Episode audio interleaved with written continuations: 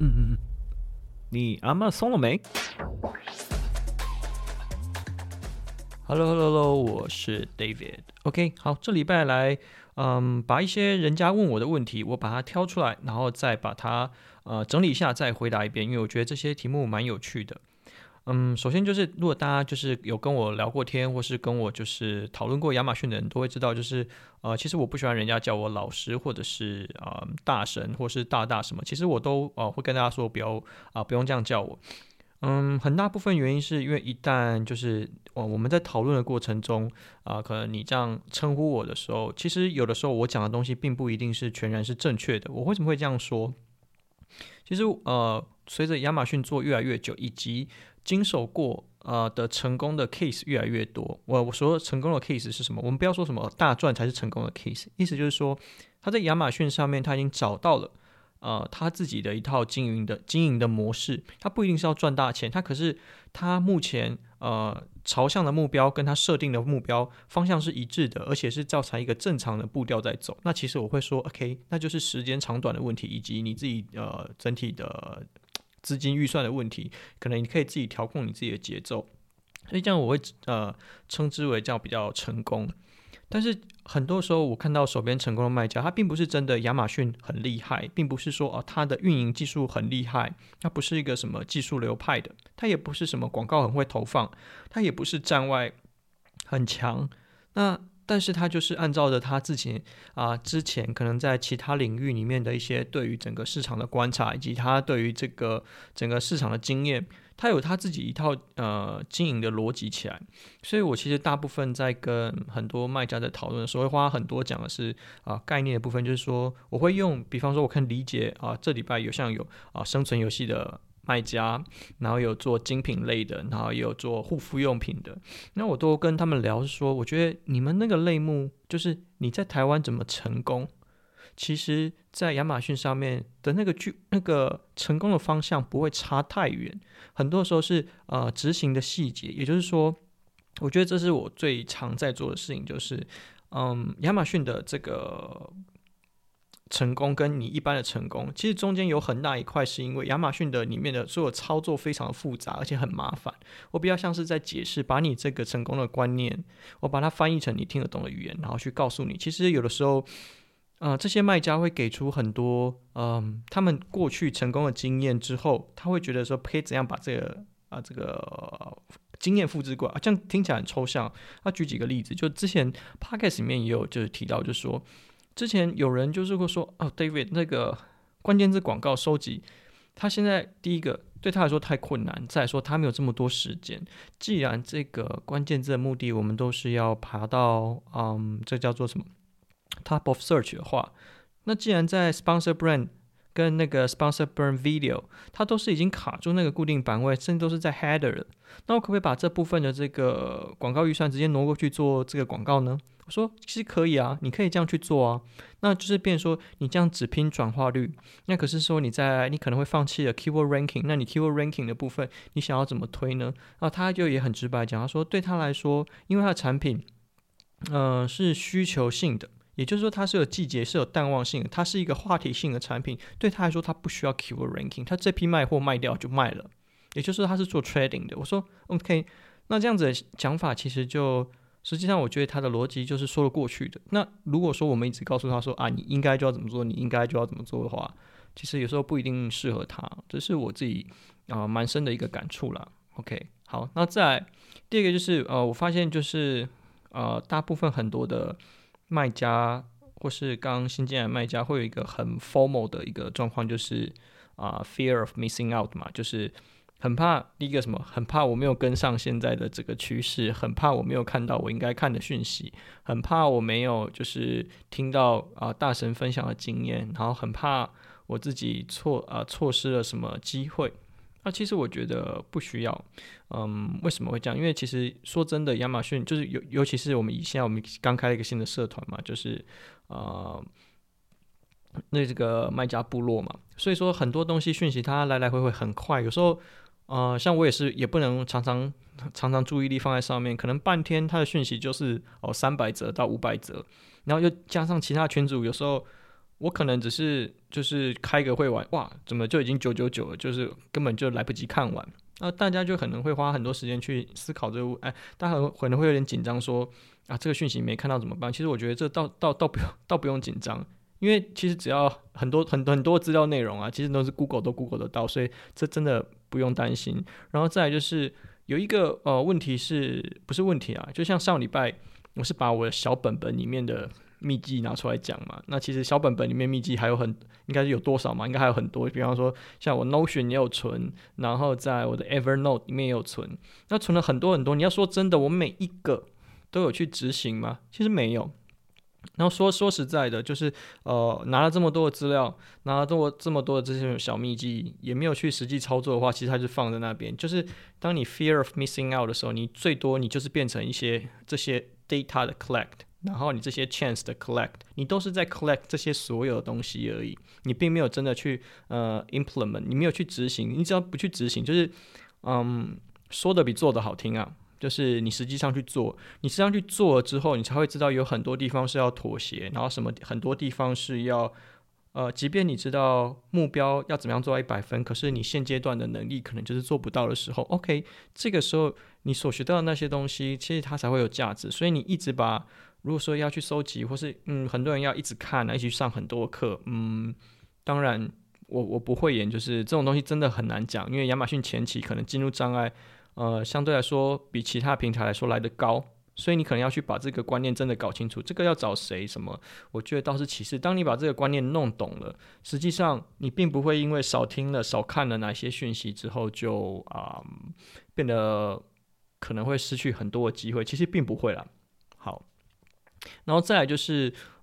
嗯，有人如果有跟我有接触过的人，就是会知道我有时候回讯息，就是啊、我常常会。哦，已读完，我可能有时候隔半天或者一天之后才会回你。那有部分原因是因为，嗯，你的问题其实我没有办法那么快的回答，所以很多时候如果你要问我问题，我觉得这个问题很长，我可能会直接打电话直接跟你讲，然后花个五分钟十分钟把这件事情讲完。呃，因为如果说你问一个问题可能很简单，但其实我要回答出来，就是可能要花我十分钟，有时候到十五分钟去想一下我要怎么打给你，让你可以理解。所以这其实上是蛮蛮占时间的。所以如果说你有接到我电话的话，就是你不要不要觉得很奇怪。OK，好，这是其这是其中一个啦。然后再来就是说，有的人偶尔会问啊、比较尖锐的问题，其实我不嗯，我觉得这倒不用担心，因为我们可以我可以理解，就是为什么会想问一些尖锐的问题，但这个也不是嗯。只会发生在亚马逊这个圈子，所以这个这个倒这个倒不用担心。OK，他听了某一个前辈的分享，某一个前辈的分析，呃，认为广告的呃观念是怎么样，然后而且就是有多方的求证啊，实际上哎，实际上做下来啊，就是大家也都说啊，他的方向是正确的，的确是呃亚马逊的广告整个概念逻辑的确是这么一回事。那这时候我们就要想一件事情，那可是不。他的问题是说，可是他照着这样子的方式去做了，可是这整个的过程，呃，结果呃，并不如他所预期。好，然后就是我大概跟他讲了一下，就是因为就是我可以平衡一下，大概理解他的状况。我们用个比较，我最后用什么方式去说服他？就是好，大家都知道开店呢、就是假设我们开实体店面，当然是开在人潮多的地方，很多人会经过。的话，那我当然是呃被购买的几率最高啊，就是门店就是被人流最高嘛，然后来电率高，然后整体的，就是你的流量高啦，就是广告靠前，你的流量就会高嘛。但是这件事情就是取决于你的产品的本身，或是你那个店里面的转化率有没有办法去支撑啊？为什么那么多的店开在啊、那么热门的啊、热门的位置？对啊，它有流量，为什么它会倒掉？呃，虽然说租金高，也就是 CPC 高，可能是其中一个原因，但也就是实际上你的转化率不足以去支撑你卡在那个位置嘛。OK，你每一个月的销售啊、销售业绩不足以去支撑你在那个地方的成本嘛。所以实际上来说，你最大问题并不是你这个广告策略错了。你最大问题是你的这个有可能你的转化率，还有你其实产品性质，你并不一定适合，你一定要走在 top of search，你并不一定一定要去冲关键字的大词的最前面。很多的类目会有像这样子的状况，尤其是某些产品呢、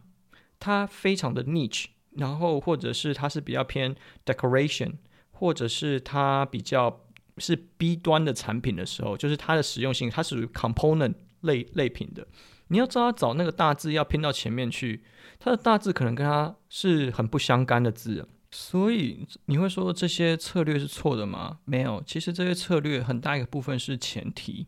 哦，它的前提以及你处在环境以及你的呃使用的呃你可以使用的资本呃你可以使用的预算有多少，这件事情其实呃它才会是你这件事情会不会成功一个很很很重要的原因。再来，我们讲另外一个例子，就是很多人都会知道，其实广告单跟自然单的占比很重要。那有的人就会询问说：“诶，你的广告的这个比例这么高，那我到后期是不是我的这个广告单的整个排名比较靠前的时候，我是不是可以把我广告预算降下来？”好，这个这个这个命题啊，这个问题其实可以用很多个呃方面去讲。但是我们讲其中我看过的某一个理论，然后让大家。不是理论啊，就是看过有有一派说法，然后其实，在即便到现在，它还是一个很大很大，就是很主流的一个说法，就是你可能第一个月你的广告单一定是比你的自然单来的高嘛，可能就是呃嗯怎么怎么讲八比二，或是哦有可能九比一，然后好一点的话七比三，然后在第二个月的话，它可能要呃比例要做到七比三或到六比四。好，然后在第三个月的时候，可能要就做到六比四或五比五，甚至以下。那你实际上去做过这个经验，你就会知道第一件事情，这个比例是不太可能做得到的。好，那这时候他们就会说，为什么？呃，这派说法，他们就会说，那为什么做不到？一定是你的这个关键字、关键词，它没有呃跟你的这个转化率呃比较不相干。怎么说？你有可能找出来这些关键字啊。或是你文案内写的关键字，跟嗯，就是文案的关键字跟广告关键字，还有系统认为你的关键字，它并没有 match 在一起，所以你在这个整体的关键字排名上面没有办法提升，没有办法提升之后，你的自然关，你的自然单就没办法提升，所以他会用这个方式来解读你这个呃这个问题。那听起来诶，好像是蛮合理的，所以我应该去调整我的文案内容，让系统重新去啊、呃、抓我自己的这个、呃、整个。呃，关键字的 index 嘛，嗯，OK，好，那假设我们先接受这个说法，好，我们再继续往下走。那再往下走的时候，他就说，好，那因为你前面做不好，所以这时候要开 coupon 或是开呃秒杀或是开 deal，然后下去把这个关键字的这个呃整体的量，就是转化率要想办法冲起来。但你在这个几你在配对正确之后，转化率又起来状况下，你的排名就会往前。好，那如果这时候你的这个整体的数据表现又不如他所说的怎么办？那这时候他就会用另外一个解法是说啊，因为你一开始做这个产品的时候，你的想办法就要把产品的转化率就要推到呃平均以上啊，甚至好的这个转化率是要六 percent 到八 percent 呢。